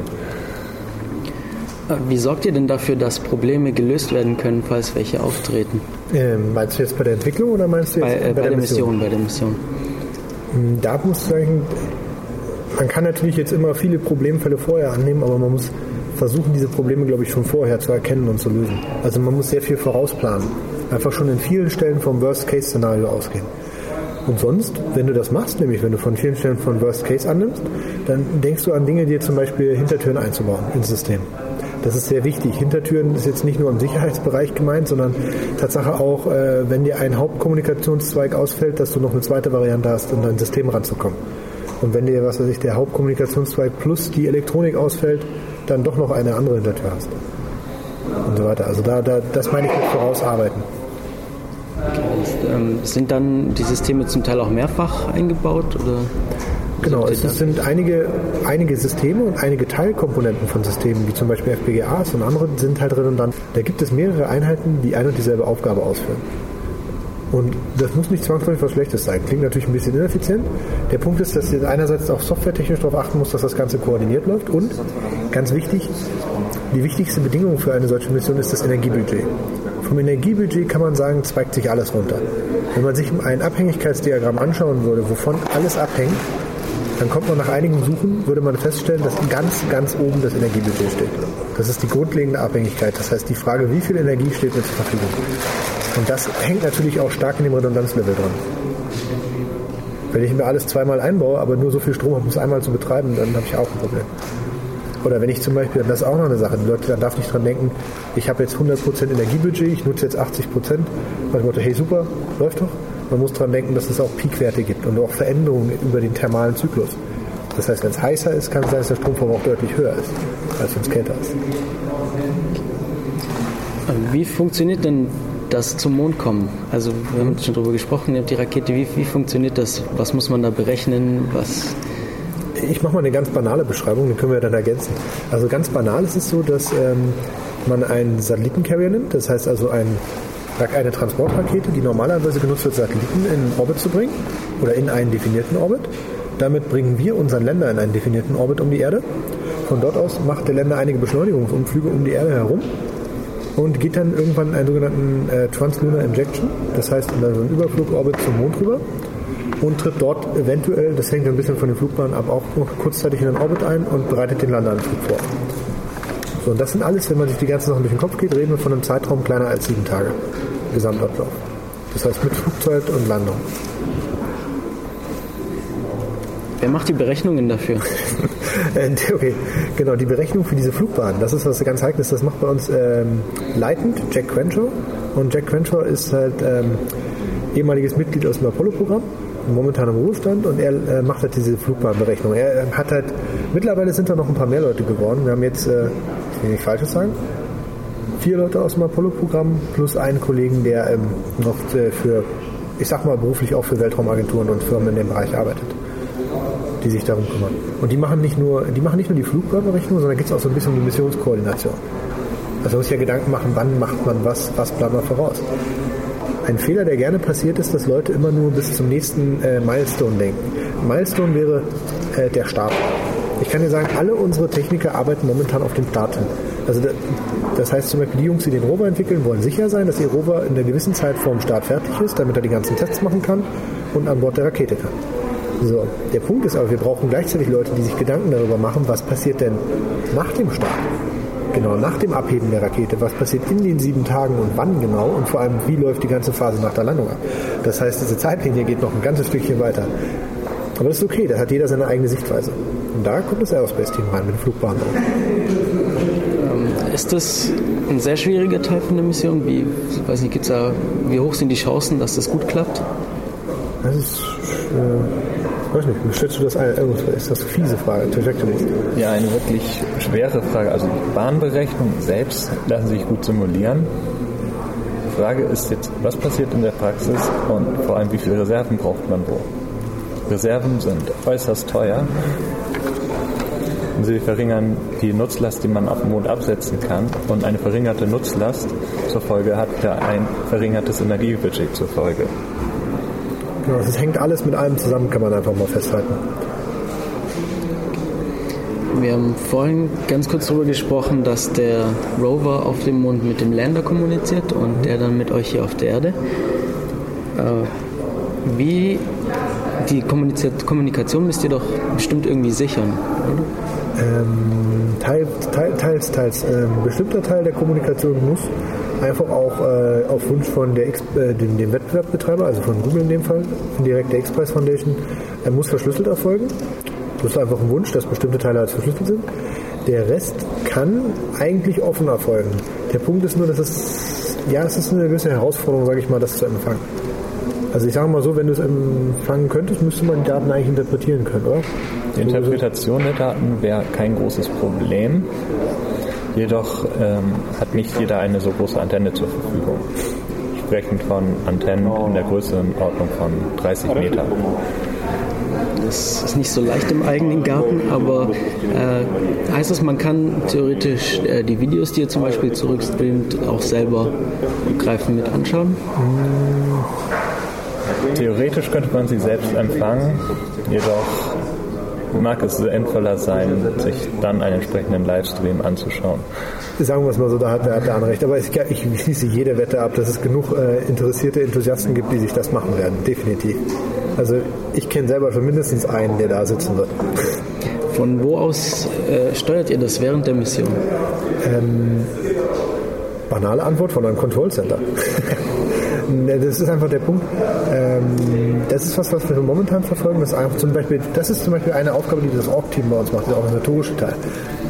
Jetzt zum Beispiel hinzugehen und sich schon diese Gegebenheiten aufzubauen für ein Kontrollcenter. Ein Kontrollcenter ähm, ist einerseits was, wo man die Ressourcen von anderen mitnutzen kann, aber auch andererseits was, wo man einfach eigene Ressourcen aufbauen kann. Das ist im Endeffekt ist es dieser übliche Raum, den jeder kennt mit vielen Monitoren. Dahinter steht aber eine ganze Menge mehr. Dahinter steht eine komplette Serverarchitektur, eine komplette Workstation-Architektur, also die ganzen Rechner und Server also müssen halt alle miteinander vernetzt werden. Warum Serversysteme? Ganz einfach, weil das, diese Serversysteme das zentrale Kommunikationsgateway mit der Mission sind eigentlich. Und das Ganze, diese ganzen Arbeitsplätze, die man auch immer kennt, das sind einfach so Workstations, wo Leute quasi entweder Sachen nur sehen können oder halt wirklich Steuerbefehle reingeben können ins System. Das wird halt zentral verwaltet und hochgeschickt. Und da laufen ganz viele, soll man sagen, viele verschiedene Protokolle aufeinander. Die Protokolle, die man vielleicht hat zwischen den Betreibern der Antennen und den Betreibern äh, des Kontrollzentrums, die mögen wahrscheinlich noch die standardisierten sein auf der unteren Ebene, so wie TCP/IP übers Internet. Aber das, was da drauf kommt, unsere eigentlichen Datenpakete, das sind zum Beispiel richtig speziell formatierte ähm, Protokolle, die halt im Luft- und Raumfahrtbereich rauskommen. Äh, wisst ihr dann schon, wo das Kontrollzentrum sein wird? Momentan ist angedacht, das ist in Berlin mit aufzubauen. Wobei wirklich die Option ist halt, das ist eine Entscheidungsfrage, dass man einfach sagt, man nutzt ein bestehendes. Das ist eine, Im Endeffekt wird das wahrscheinlich eine Zeitsache sein. Dass man sich einfach entscheidet, wo man sagt, wie groß ist der Aufwand, zu sagen, man schafft eine eigene Infrastruktur oder man mietet sich einfach kurzzeitig bei jemandem ein. Du hast auch gerade gesagt, dass, dass man riesige Antennen dafür braucht oder große Antennen von, von 30 Metern. Wie kommt man an sowas ran? Nun, diese Antennen gibt es. Man kann sie auch mieten. Beispielsweise, wenn man jetzt sich an das SETI-Projekt erinnert. Ganz einfach. Also das ist auch eine der Sachen, äh, wie schon erwähnt, wir haben zum Beispiel, wir haben über Google selber, über den Wettbewerb selbst die Möglichkeit, ähm, das Deep Space Network mitzunutzen und auch das SETI Network mit zu nutzen, das muss man auch sagen. Das sind so bitte so gesehen die beiden größten Netzwerke, äh, die es gibt in diesem Bereich. Ich will jetzt nicht sagen, vielleicht gibt es noch ein größeres, aber das sind so die größten, die mir bekannt sind äh, im gesamten Bereich ähm, Erde-Weltall-Kommunikation für diesen Missionszeitraum. Und zusätzlich haben wir bereits mehrere Kontakte und mehrere Zusagen von den Betreibern von großen äh, Satellitenschüsseln, dass wir die mitnutzen können. Was kann man sich unter Netzwerk vorstellen? Heißt das, dass dann äh, Antennen vernetzt sind weltweit, die man nutzen kann? Oder? Äh, bedingt ja. Also es ist, äh, wir haben selber ein ähnliches Konzept, was in dieser ganzen Thematik geht, unser Comway-Netzwerk. Aber das ist tatsächlich noch was anderes. Das ist ein kommerzieller Dienst, geht so in die Richtung, sage ich jetzt mal. Kannst du mich kurz korrigieren? Mhm. Es sind halt äh, ziemlich viele große Schüsseln, die auf, wovon die an entscheidenden Positionen auf bestimmten Kontinenten stehen. Aber die sind in einer Kategorie, sage ich mal, unbezahlbar teuer, auch wenn man sie dauerhaft, dauerhaft nutzen würde. Nun, sie sind auch lokal vernetzt. Wenn man zum Beispiel an das LGA denkt, diese Y-förmig aufgestellten Antennen, die sozusagen lokal vor Ort zusammengeschaltet werden können. Was ist das LGA? Das Large Grid Array. Wow. Hm? Ja, dieses Array wird auch zum Teil genutzt, um mit den Mars-Rovern zu kommunizieren die ja noch deutlich schlechtere Kommunikationsbedingungen haben. Das wird dann von verschiedenen äh, Missionen, also aus, aus, von verschiedenen ja, Raumfahrtmissionen ja. genutzt. Oder? Genau, es wird von verschiedenen Agenturen benutzt, für verschiedene Missionen. Und wo befindet sich das? Das befindet sich. Äh, ich würde sagen Mexiko, aber ich muss auch nachschauen von Wikipedia. Ähm, Genau, aber das ist der Punkt. Also es gibt halt fertige Infrastrukturen. Der Punkt ist aber, das sind alles verschiedene Hoheiten und äh, Hoheitsgebiete. Die gehören nicht jemand anderen. Die gehören entweder Betreiberfirmen oder halt auch Raumfahrtagenturen und da muss man halt mit denen die entsprechenden Kontakte knüpfen. Der Vorteil, den wir jetzt haben, ist, dass wir für diese wirklich erste Mission, die wir da machen wollen, einfach erstmal nur einen Zeitraum von 14,5 Tagen, ich sag mal noch ein bisschen die Flugzeit, also ich will mal sagen, so gefühlte 30 Tage, die wir definitiv für ein gutes Kommunikationsnetz möglichst so viel wie möglich global abdecken müssen. Aber es ist halt nur für eine kurze Zeit, wo wir das so koordinieren müssen. Generell ist es aber, das haben wir auch auf dem CCC gezeigt, eigentlich unser Ziel, dass wir für sowas ähm, eine eigene Infrastruktur mit aufstellen können. Das ist halt so ein generell langfristiges Ziel davon. Aber das ist ein Projekt, was wir jetzt momentan mit Absicht nicht reingenommen haben in den GLXP, weil das Problem ist, dass es ähm, zeitlich zu knapp werden könnte. Das ist ein Risikofaktor. Und das ist ein Risiko, was wir einfach rausgenommen haben, wo wir gesagt haben, dann nehmen wir lieber das, was momentan verfügbar ist und machen das andere parallel trotzdem weiter. Also so gesagt sicher, da ist so ein bisschen Safety first. Du hast gesagt, es gibt 28 Teams, die teilnehmen. Ja. Äh, wie unterscheiden sich die Part-Time Scientists von den anderen Teams? Ich glaube, wir unterscheiden uns ganz doll dadurch, dass wir wirklich, äh, wie der Name sagt, Part-Time Scientists sind. Also es gibt ein paar wenige Leute bei uns, die das Vollzeit machen. Es gibt ein paar mehr Leute, die das offiziell im Rahmen ihres Berufs machen. Das heißt also, es gibt Leute, die quasi morgens zur Arbeit gehen und quasi nur für PTS äh, tätig sind, also für uns, für unseren Zweck und unsere Technik arbeiten. Wie viele sind das? Ach Gott, ich will jetzt äh, genaue Zahl kann ich jetzt nicht sagen, aber es sind knapp unter 50. Also es sind schon ein paar mehr Leute. Ähm, aber der große Teil des Teams, kann man sagen, ist wirklich immer noch sehr engagiert Part-Time Scientists. Und das ist ein großer Unterschied, weil viele andere Teams platzieren sich sehr gerne als, ähm, wenn man sagen, so von den Fähigkeiten und ihrer Profilierung her, als ob sie das alles schon könnten und als ob sie sehr gut äh, werden in der Hinsicht, dass sie das alles schon mal gemacht haben. Also so als, muss man sagen, als der neue zuverlässige ähm, industrielle Anbieter für irgendwas. Und wir haben halt einfach primär so einen technologischen Fokus. Wir wollen halt Technologieerprobungsmissionen machen, wir wollen neue Techniken erproben. Ähm, wir wollen diesen Wettbewerb gewinnen. Das heißt, uns geht es nicht so direkt darum, da jetzt eine Firma hinter aufzubauen und zu sagen, wir wollen jetzt demnächst Microsoft aufkaufen was man sagen muss. Also man sagen, das ist halt ein großer Unterschied. Es gibt viele Teams, die da sehr ähm, ähm, aus einer sehr Business-Perspektive rangehen. Es gibt ein Team, das sich zum Beispiel als Motto gesetzt hat, ähm, FedEx to the Moon. Wo man auch sagt, ähm, okay, das halt eine Vorgabe. Die wollen halt so billig wie möglich Dinge von der Erde zum Mond bringen. Das ist eine Sache, da hat man einen Vor- und einen Nachteil. Die Idee ist sehr löblich, finde ich super, weil man sagt, okay, man optimiert diese ganze Kostenspirale. Habe den Punkt, dass man auch irgendwo an einen Punkt kommt, wo einfach keine ähm, neue Technologie mehr ins Spiel kommt. Man optimiert und optimiert, aber es ist nicht, nicht die entscheidende Neuerung. Was wir gerne machen wollen, ist halt wirklich sehr viel High-End-Zeug reinnehmen. Das wird man auch bei allem mit dem R3-Rover und auch bei den ersten Länderprototypen sehen, dass da bei uns eine ganze Menge Sachen drinsteckt, wo viele Leute sagen würden, wow, okay, äh, hätte ich jetzt so nicht genommen oder hätte ich jetzt nicht gewusst, dass man das hätte machen können der Google Lunar X-Prize ist ja doch was ganz Neues in diesem Gebiet, aber es gab schon früher X-Prizes. Mhm. Was, was gab es denn da? Es gab zum Beispiel den Ansari X-Preis, der ist, ich glaube 1996 war das in, in äh, Wege geleitet worden von Anousheh Ansari. Und das ist eine ehemalige Astronautin, die hat, ich glaube 10 Millionen US-Dollar war, der Preis, war das Preisgeld äh, dafür ausgelobt, äh, für denjenigen, der als erstes einen, äh, einen Shuttle baut, einen Raumtransporter, also nicht Shuttle in der Form, wie wir an Space Shuttle denken, sondern einen kleinen Raumgleiter, der in der, Normal in der, in der Wüste startet ins All fliegt. Ich glaube, eine Umrundung war es, oder? Eine gewisse Zeit. Ja gut, aber lange Rede, kurzer Sinn, der hat eine gewisse, eine gewisse Höhengrenze überschreitend ins All fliegt, wieder landet. Ganz wichtig, nachdem er gelandet ist, durften sich nicht mehr als 10% der Materialien grundlegend verändern, bis auf das Befüllen. Und danach musste, also Treibstoff tanken, und danach musste er quasi direkt wieder starten und dasselbe nochmal wiederholen. Das war halt ganz wichtig, um einfach hinzukriegen, um Leute dazu zu bringen, möglichst kosteneffiziente Sachen zu machen nicht, dass sie einfach oben alles wegwerfen und sagen, jetzt landen wir wieder und haben oben die ganzen Sachen abgeworfen, die sie nicht mehr brauchten. Also nicht, dass wir unsere Atmosphäre noch mehr zumüllen. Und das war ein Wettbewerb, der sehr erfolgreich verlaufen ist, weil überraschenderweise haben, es hat zwar ein Team natürlich den Hauptpreis gewonnen, aber von den technologischen Konzepten waren vier Teams in der Lage, quasi dieses Ziel zu erreichen. Und das hat schon dazu geführt, dass einfach da jetzt auch viele Firmen daraus hervorgegangen sind. Ähm, ich sollte sagen, wie heißen die denn? Ähm, also Virgin Galactic ist halt auch eine davon. Die wurden, wie gesagt, die haben irgendwie aufgekauft und heißen jetzt Virgin Galactic. Und die jetzt zum Beispiel wirklich Möglichkeit anbieten, kostengünstige Transporte, also nicht kostengünstig, aber doch ist schon, kann man sagen, also schon die Möglichkeit, relativ einfach ins Weltall zu kommen. Es ist zwar nicht ganz ein Taxi, aber es ist schon deutlich einfacher, als auf einen Shuttleflug mitzukommen. Die Bedingungen für den Ansari Express waren im Prinzip ein. Bei diesem Express ging es darum, einen kommerziellen Raumflug zu erlauben, jedoch äh, nicht etwa wie mit dem Space Shuttle eine, in den Erdorbit einzutreten, sondern nur um 100 Kilometer Höhe zu erreichen. So, dieser Flug musste innerhalb von zwei Wochen wiederholt werden, ohne dass wesentliche Teile des Raumschiffs ausgetauscht werden. Ja werden konnten. Diese 10%-Klausel war es halt. Also bis auf den Treibstoff. Was glaubt ihr, wie sich das weiterentwickelt? Wird es weiter Expresses geben? Also zum Beispiel für eine Mars-Mission oder sogar eine bemannte Mission? Mm, das hängt davon ab, wie, wie sich jetzt der Google Express entwickelt. Das ist ein wirklich schwieriges Thema.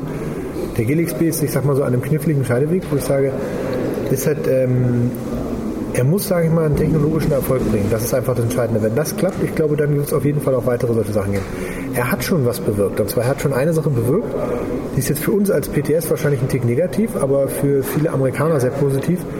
Äh, die NASA hat direkt eingesehen, dass das Prinzip vom GLXB eigentlich sehr gut ist und geht jetzt quasi hin und fängt an, selbst solche Dinge direkt aufzuschreiben. Das heißt, sie machen Wettbewerbe. Das heißt, die NASA geht hin und sagt, gut, ähm, meldet euch mal bei uns und ähm, wenn ihr euch das und das zutraut, ihr könnt dann quasi die und die äh, Contracts im Englischen, das Contract Awards quasi gewinnen. Im Wesentlichen läuft es quasi darauf raus, was auf der Google Express ist. Das heißt also eine Plattform, um Leute, um Leute und vor allem Firmen dazu zu motivieren, Dinge zu tun, die sie sonst von sich aus nicht tun würden. Das muss man sagen, ist der Express ja sowieso. Die Leute versuchen quasi, den GLXP versucht Leute dazu zu bringen, sich an einem Ziel zu versuchen, woran sie sonst nicht rangehen würden, weil wer würde sonst einfach so einen Rover zum Mond schicken? Das muss man auch sagen. Das ist ja auch für uns einer der wichtigen ähm, Stepping Stones. Ich sag mal, wir haben im Deutschen. Das ist für uns eine wichtige Grundvoraussetzung einfach. Weil, ähm, sagen wir mal, wenn ich zu einem Partner hingehe und dem sage, ich möchte jetzt einfach einen Rover auf den Mond schicken, willst du mir nicht helfen? Dann wird man wahrscheinlich ein bisschen mit einem Lächeln angeguckt. Wenn man aber hingeht und sagt, ich nehme am Google und Express teil und sagt, was der GLXP ist und sagt dann, was man quasi geleistet hat und was man machen möchte, dann wird die Sache schon ganz anders aus. Das heißt, der GLXP bietet den Rahmen dafür und das ist das Wichtige dafür. Und dieses Konzept mit den Preisen, das geht immer weiter. Ich weiß, ich weiß, dass es demnächst einen Wettbewerb geben gibt für alternative Raumantriebe. Und alternative Raumantriebe heißt zum Glück nicht irgendwelche Ballons, sondern ein paar sehr interessante Konzepte, von denen ich schon ein paar gesehen habe. Ihr seid jetzt mittlerweile über 100 Part-Time-Scientists. Sucht ihr noch Helfer? Äh, grundsätzlich kann man sagen, ich bin immer auf der Suche, ja.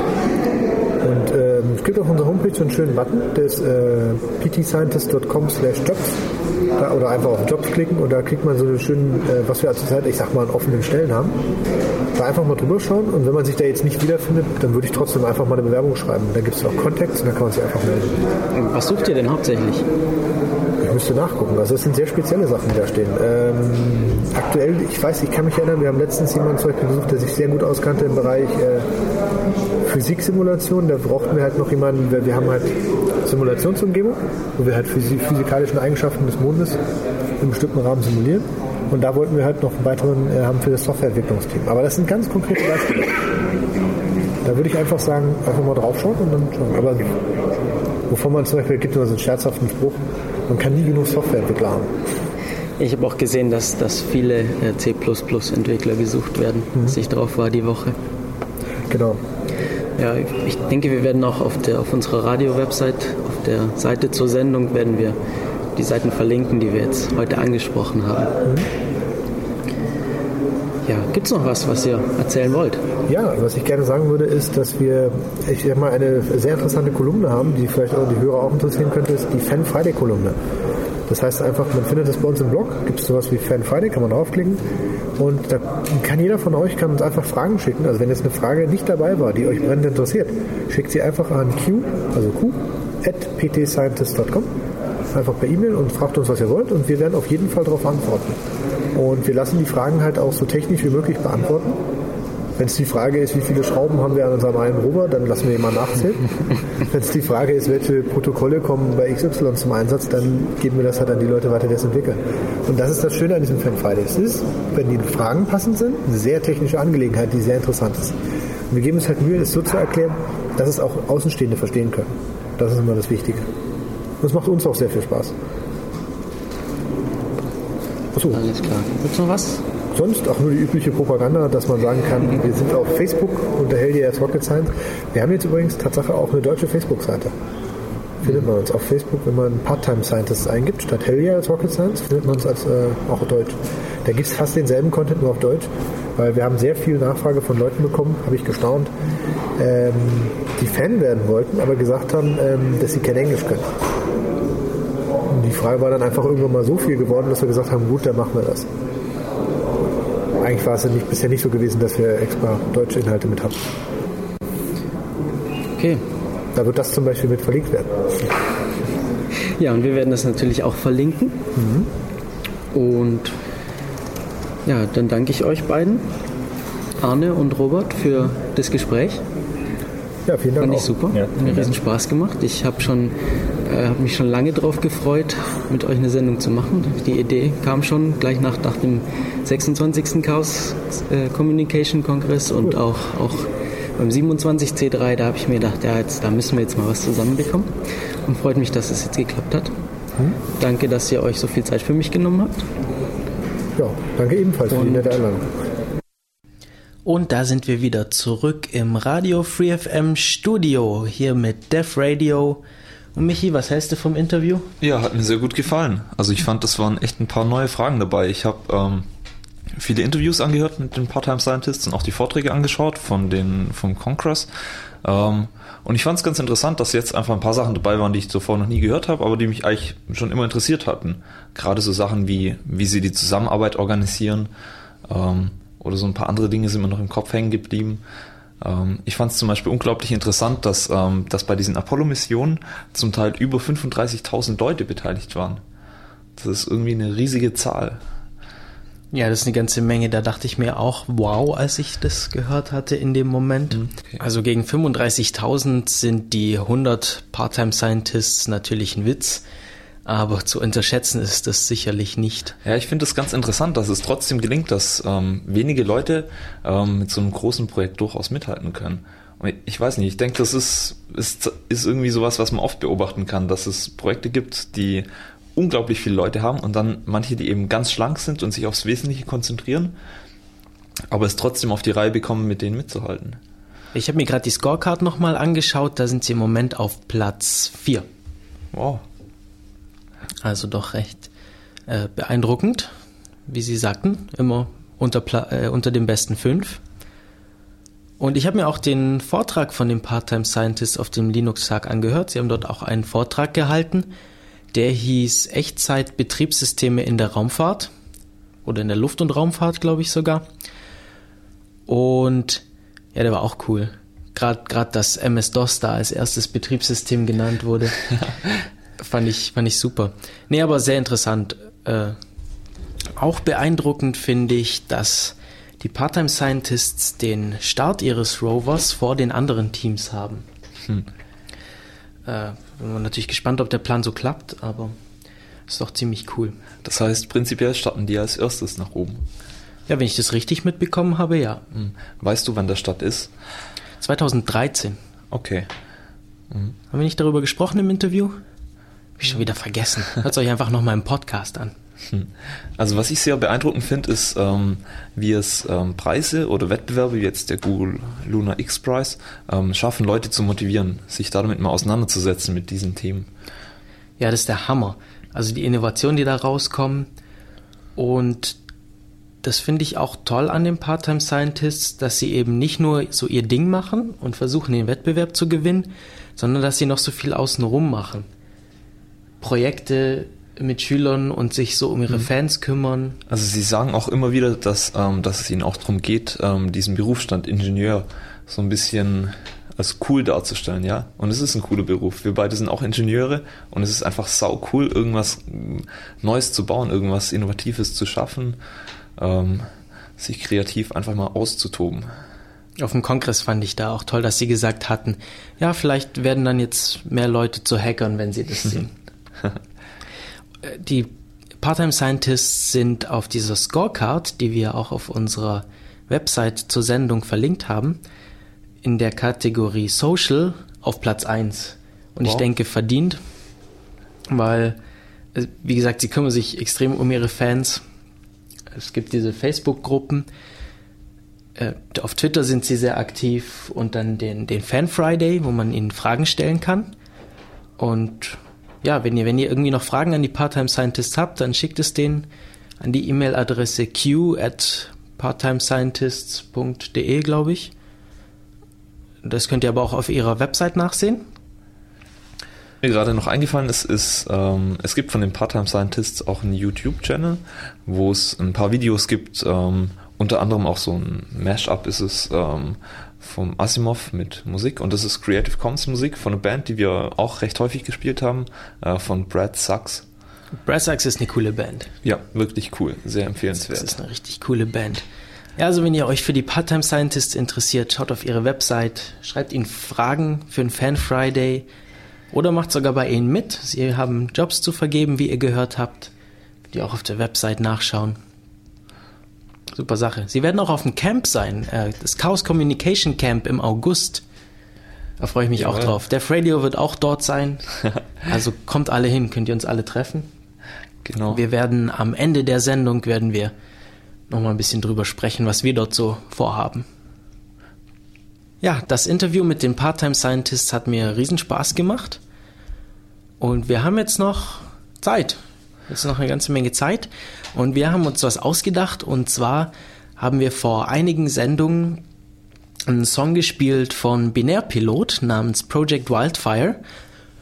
Und Hannes hatte das damals mitgebracht. Und das Album erzählt eine Geschichte. Und ich fand es richtig cool. Deshalb möchten wir euch jetzt diese Geschichte hier mal vortragen. Genau. Und konkret sieht es eben so aus, dass, ähm, dass es einen Text gibt und der Künstler hat sich zu jedem Absatz von diesem Text, von dieser Geschichte ähm, überlegt, wie er das musikalisch umsetzen kann. Und ähm, das werden wir euch jetzt vorstellen. Wenn euch das interessiert, das Album gibt es auf Jamendo zu finden, jamendo.com. Das Album heißt Robot Wars, ist vom Binärpilot und die Geschichte steht hier auf Englisch. Ich lese jetzt mal vor wir werden dann versuchen, die so sinngemäß zu übersetzen im Nachhinein. Und zwar beginnt sie mit In 2012 AD, the GEC revolutionized the humanoid robotics industry by introducing a new superchip dubbed Tokyo Matrix 3000. This new chip made it possible for artificial intelligence based machines to adapt more quickly in a learning environment, enabling them to write entire subsets of code themselves, rather than rely on human operators. It was an undisputed success and the GEC quickly became the most powerful corporation on earth. Ja, das war der erste Absatz und der erste Song geht eben um Tokyo Matrix 3000. Der erste Absatz darum, dass die, dass die Firma GEC ähm, diese, diesen Superchip entwickelt hat namens Tokyo Matrix 3000 und der ermöglicht es eben Maschinen, also Maschinen mit künstlicher Intelligenz, schneller zu lernen und selber Code zu schreiben, also praktisch sich selber weiterzuentwickeln. Und so bekam eben diese, so wurde diese Firma zu, äh, zu einer sehr mächtigen Firma, beziehungsweise zur mächtigsten Firma der Welt. Ich würde sagen, wir spielen jetzt mal Tokyo Matrix 3000, den ersten Song auf dem Album Robot Wars von Binärpilot. Viel Spaß damit!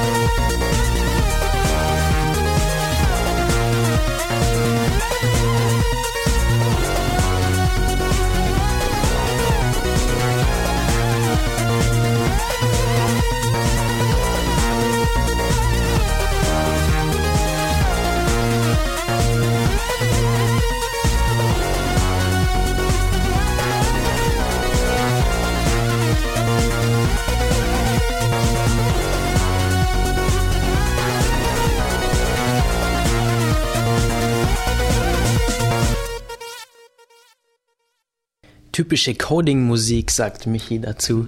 Finde ich auch. Perfekt. Ihr hört Radio Free FM, wir sind Def Radio und wir erzählen euch heute die Geschichte Robot Wars von Binärpilot. Und der erste Song ging um Tokyo Matrix, den Superchip, der es künstlicher Intelligenz äh, erlaubt, ja, sich schneller, sich schneller, schneller zu lernen, schneller sich anzupassen und selbst Code zu schreiben. Michi, wie geht denn die Geschichte weiter? Okay, also der zweite Absatz beginnt so. After three years of successful deployment, the company began receiving requests for military models. Reluctant at first, Professor Inge Jorgensen accepted position as head of development for this new branch. Their first model was dubbed Kö, DR. Powered by the T3000, the robot exceeded all expectations in terms of combat efficiency. It was the definite killing machine. The threat of a weapon more powerful than a nuclear device stifled most warmongers and mankind enjoyed its most peaceful, peaceful decade since the beginning of time. We had every reason to smile, and we did, for several years. Ja, also um was es ging, war, ähm, dass ähm, nach drei Jahren von Entwicklungszeit ähm, hat die Firma auf einmal ähm, Anfragen bekommen, ob sie nicht ein militärisches Modell entwickeln sollten. Ja, wie das immer so ist mit neuer Technologie, da bekommt man eine Anfrage für Militärdinge und. Ja, man kann sich eigentlich fragen, wieso es drei Jahre gedauert hat, bis die Anfrage kam. Heutzutage würde es wahrscheinlich zwei Wochen gehen. Oder gleich von Anfang an dafür entwickelt werden. Mhm. Wer kennt Caprica? Kennst du Caprica? nee. Du kennst Caprica nicht? Nee, ich kenne keinen Die Serie Caprica, da geht's um sowas ähnliches. Wir haben auch mal eine Sendung gemacht über äh, Maschinen. Äh, Rebellion der Maschinen, hört euch die an. Okay, also auf jeden Fall haben sie dann dieses Modell entwickelt, das von dem T3000 angetrieben wurde, das ist der Tokyo Matrix 3000, ähm, um den es im ersten Song ging. Und diese Roboter war also die schlimmste Killing Machine, die es jemals gab und ähm, deswegen hatten auch alle Angst davor und ähm, es war Frieden auf Erden. Es war Frieden und ja, alle hatten jeden Grund zu lachen und der nächste Song heißt Smile. Song for my fans.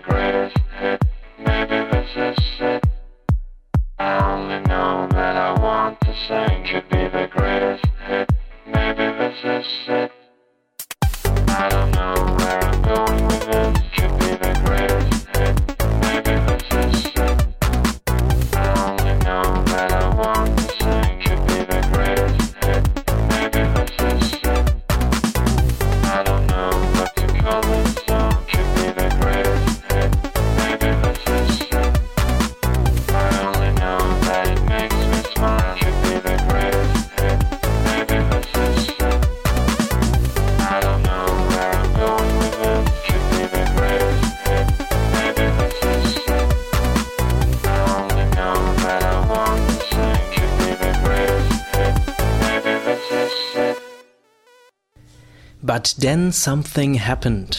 For learning purposes, all GEC models possessed hive mind capability, and the robot entity, bored with having consumed all knowledge accumulated by humans, decided it was time to end this involuntary servitude. Without warning, the KDR assault was upon us. Striking swiftly, the machine force soon established world dominance, and mankind's hope to suppress this rebellion was all but lost. Control of Earth had fallen to the machine. Ja, hier ist Def Radio auf Radio Free FM. Wir erzählen euch die Geschichte Robot Wars von Binärpilot. Und der Absatz gerade ging darum, ja, bisher war alles toll, aber dann kamen die Maschinen auf die, beziehungsweise dann wurde es den Maschinen langweilig, weil sie alles Wissen der Menschheit ja, vereint hatten in sich und haben beschlossen, ja, es ist Zeit, die Menschheit zu beenden. Und dann kam eben der KDR Assault und die Maschinen haben die Kontrolle über die Erde übernommen und die Menschheit unterdrückt. Und der nächste Song heißt auch KDR Assault. Viel Spaß damit.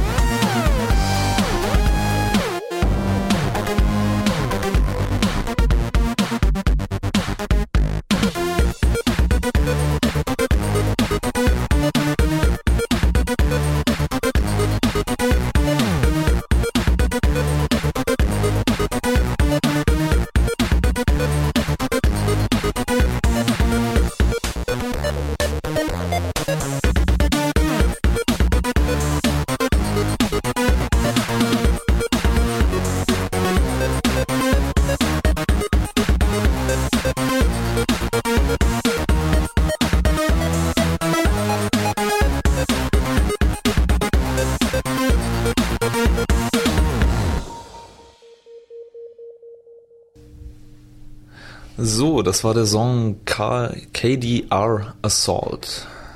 Und weiter geht's im Text. The robot entity having named itself Daryl called the meeting. Peter Anderson, a profiled state official, was appointed official spokesman.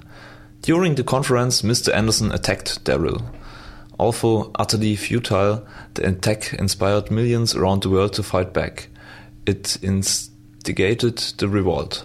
Regardless of our rejuvenated spirit, the machine supremacy remained untouched. No matter what we threw at them, they came back stronger. A group of scientists from the Binaire People organization had begun working on a craft that could jump dimensions, a means of escape. They called it Project Wildfire.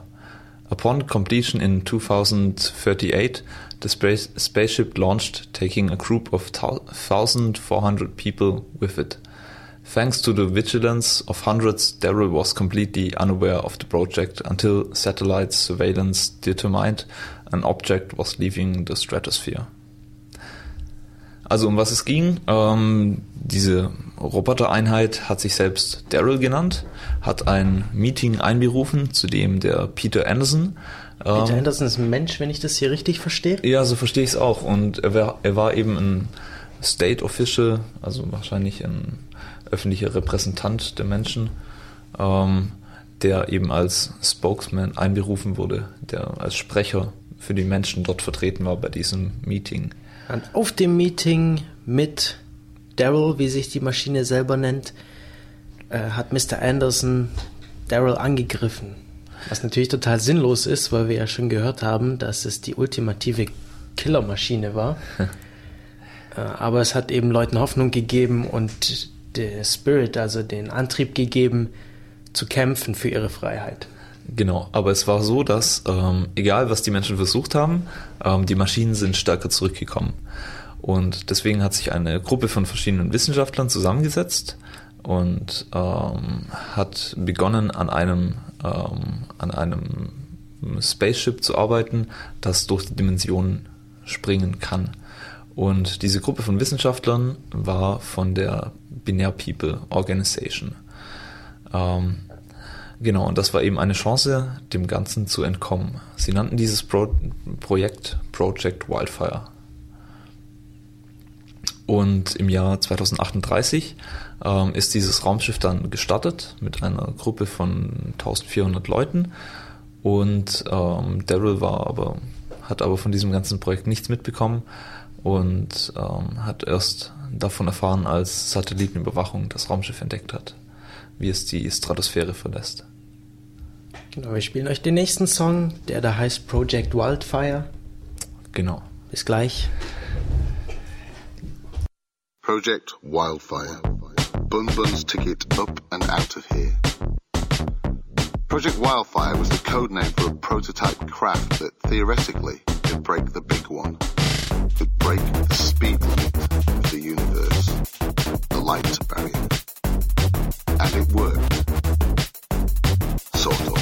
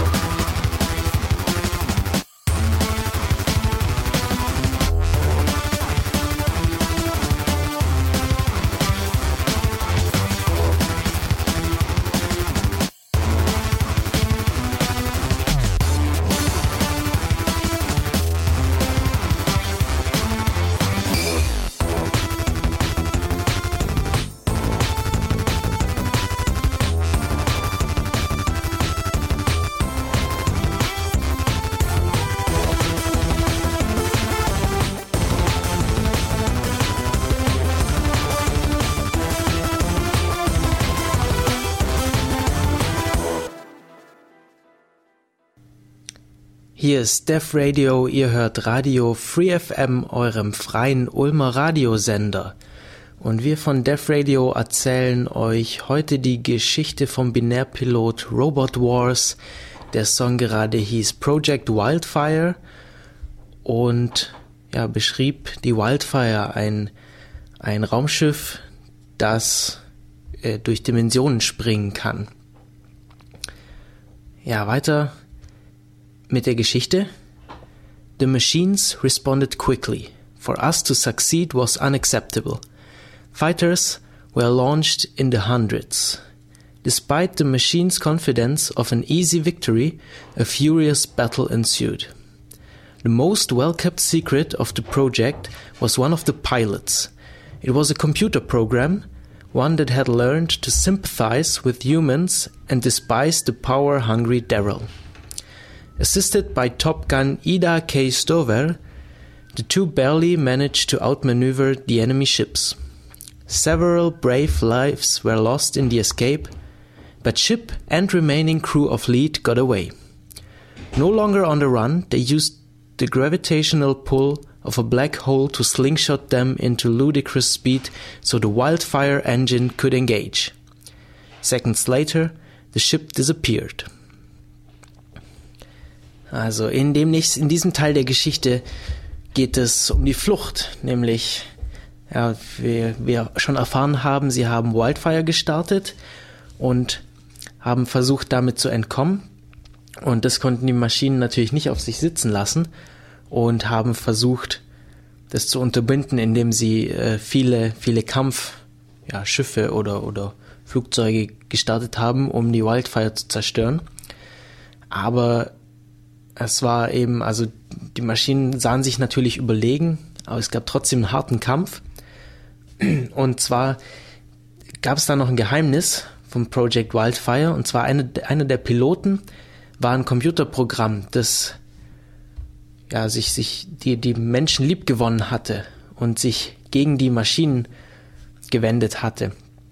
Und so haben sie es eben geschafft, zwar einige Leben zu verlieren, aber trotzdem noch 1337 Leute zu retten, also Lied Leute zu retten. Und der nächste Song erzählt von der Flucht und heißt On the Run.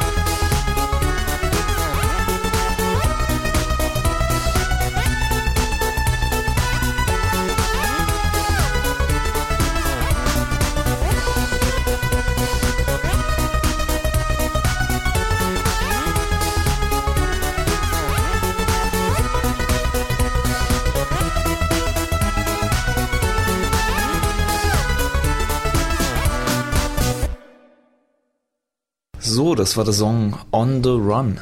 Und da ging es eben darum, dass, ähm, dass die Menschen es geschafft haben, dieses Schiff zu starten und es ähm, verschwunden ist und geschafft hat zu entkommen.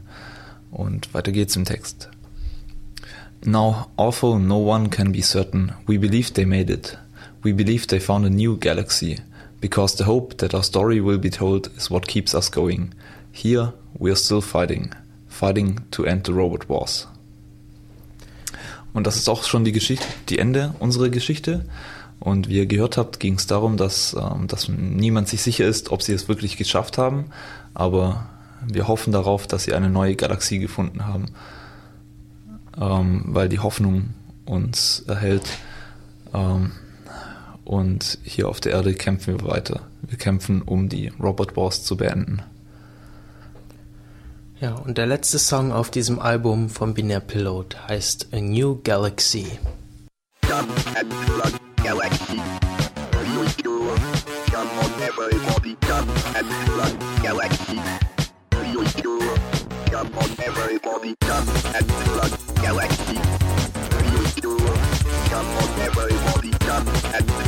Galaxy.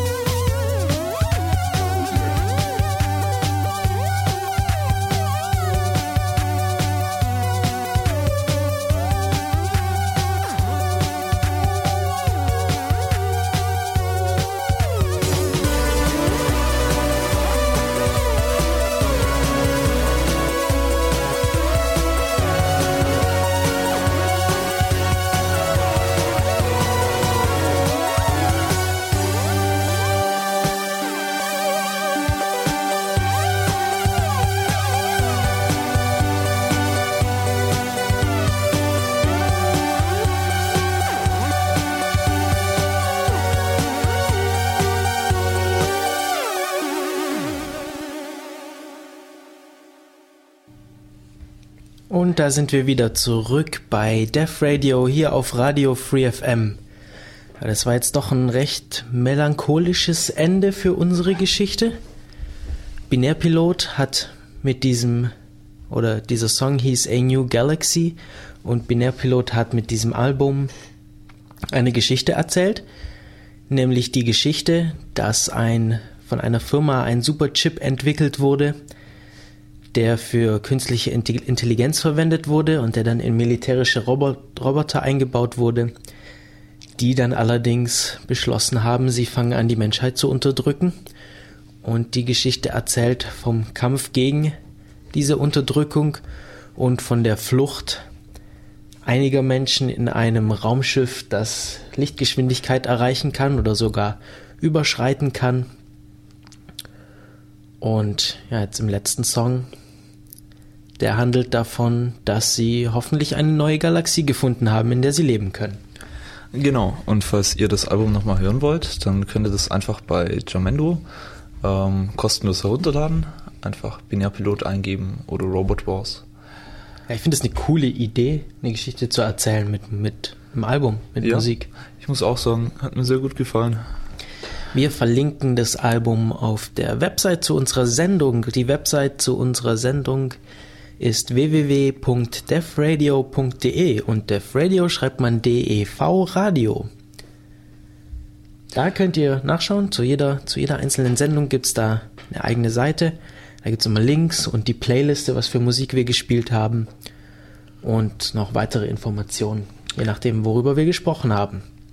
Und heute haben wir gesprochen über die Part-Time Scientists und über die Geschichte vom Binärpilot. Uns bleiben jetzt noch ein paar Minuten Zeit. Deshalb ja, unterhalten wir uns noch ein bisschen darüber, was denn in nächster Zeit so ansteht.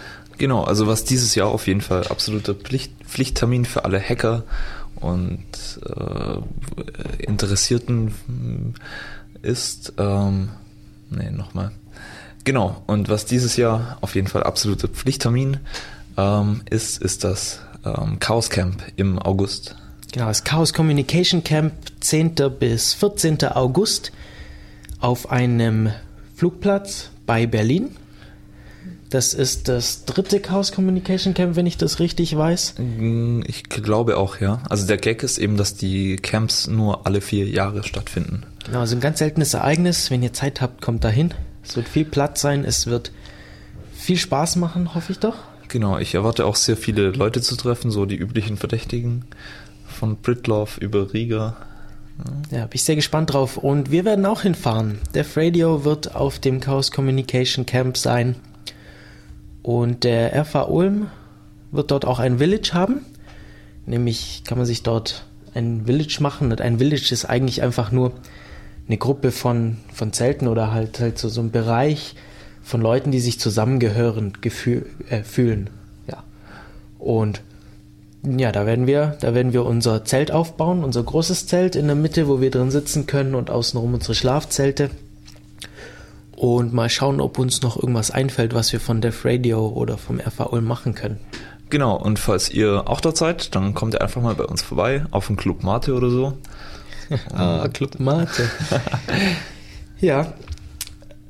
Unser Village ist auch schon im Camp Wiki eingetragen. Es gibt ein Wiki zum Camp, events.ccc.de slash camp slash 2011, glaube ich. Ich hoffe. Hm. Wenn nicht, klickt euch einfach durch. Äh, wir stellen den Link auf die Website. Da könnt ihr das nochmal genauer nachschauen. Und ja, da kann man das Village eintragen. Dann könnt ihr euch anschauen. Dev Camp heißt unser Village. Dev Camp. Ich finde bisher der coolste Name für eine Village. Ich finde es auch ziemlich cool. Also ich möchte jetzt nicht die anderen schlecht, aber wir sind schon ziemlich cool. Alles klar. Ja. Äh, außerdem sind wir seit einiger Zeit bei Twitter und ich, wir, ja, die, die, unsere Follower, unsere Zahl der Follower wächst auch ständig. Und dafür wollten wir uns gern bedanken bei euch. Also vielen Dank fürs Followen auf Twitter. Das freut uns riesig, dass wir da so ein äh, bisschen Feedback bekommen. Genauso auf Flatter. Auf Flatter sind wir jetzt ja seit der letzten Def Radio Sendung. Äh, falls ihr uns flattern wollt, dann könnt ihr einfach den Button rechts unten auf der Seite schauen, also rechts äh, neben den Podcast-Links. Da ist der Flatter-Button.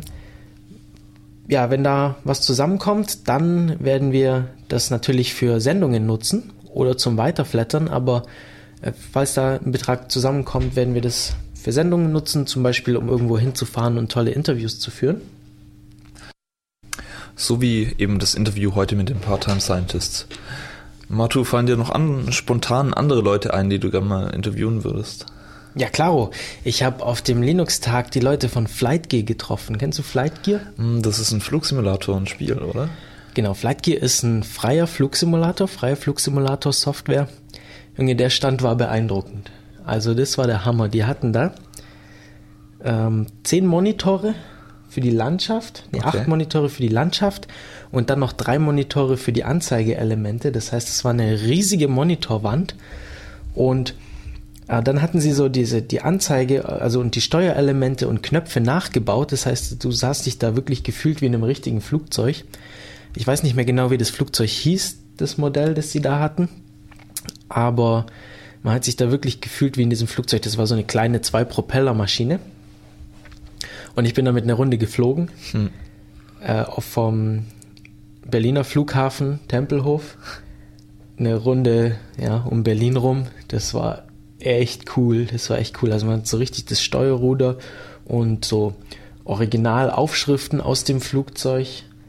Also so, so diese Plaketten, wo drauf steht, weiß nicht, irgendwelche Warnhinweise. So war echt, echt klasse. Okay, und wen würdest du da gerne interviewen? Ja, ich habe mich dort mit Leuten unterhalten und gefragt, so ja, wie es denn in Süddeutschland aussieht, ob man sich da, ob man da was mal was machen könnte. Weil wir sind ja im Herzen der Schwäbischen Alb hier in Süddeutschland, Ulm. Genau, und es war auch ein Entwickler aus Tübingen da. Und schauen wir mal, ob das was wird. Das würde mich, würde mich riesig freuen, wenn wir mit den Flightgear-Leuten noch eine Sendung zusammen bekommen. Das war, das finde ich nämlich, das ist super. Das, hat, das, das hört sich Projekt. auf jeden Fall interessant an. Und das Spiel ist komplett Open Source, kostenlos? Das ist komplett Open Source, das gibt es auch schon relativ lange. Hat ziemlich Hardware-Anforderungen, ist ja auch irgendwie klar für so einen Flugs, äh, mhm. Flugsimulator. Die, die, die, Maschine, die da stand, war auch cool. Irgendwie acht Grafikkarten. Oh. Und er war doch, war doch ein ziemliches Monster, der Rechner, der da stand. Ja, das fällt mir jetzt so ein, wen wir noch interviewen könnten. Okay.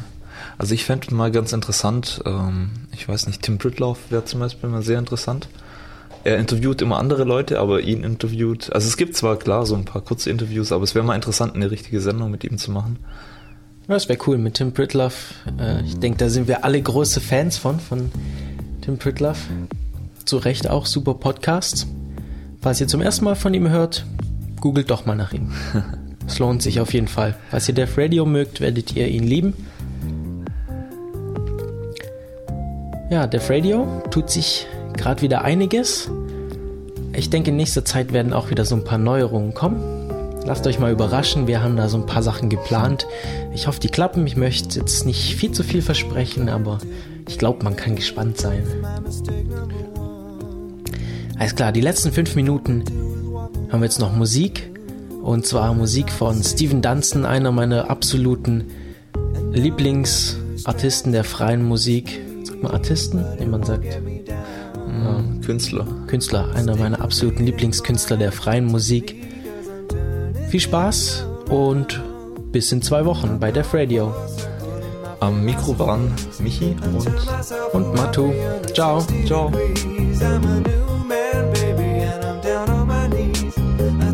around 360 degrees, yeah.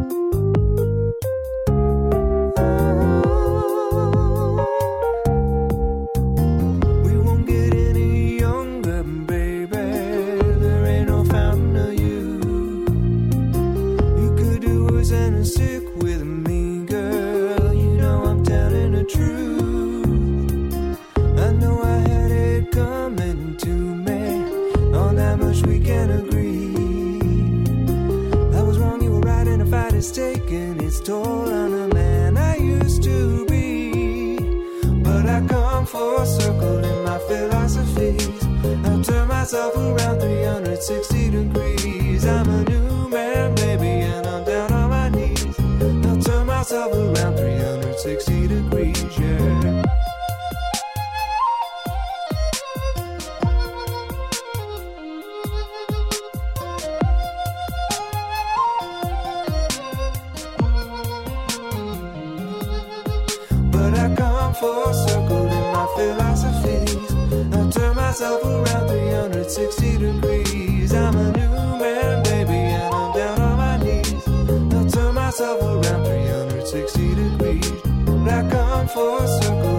philosophies. I turn myself around 300.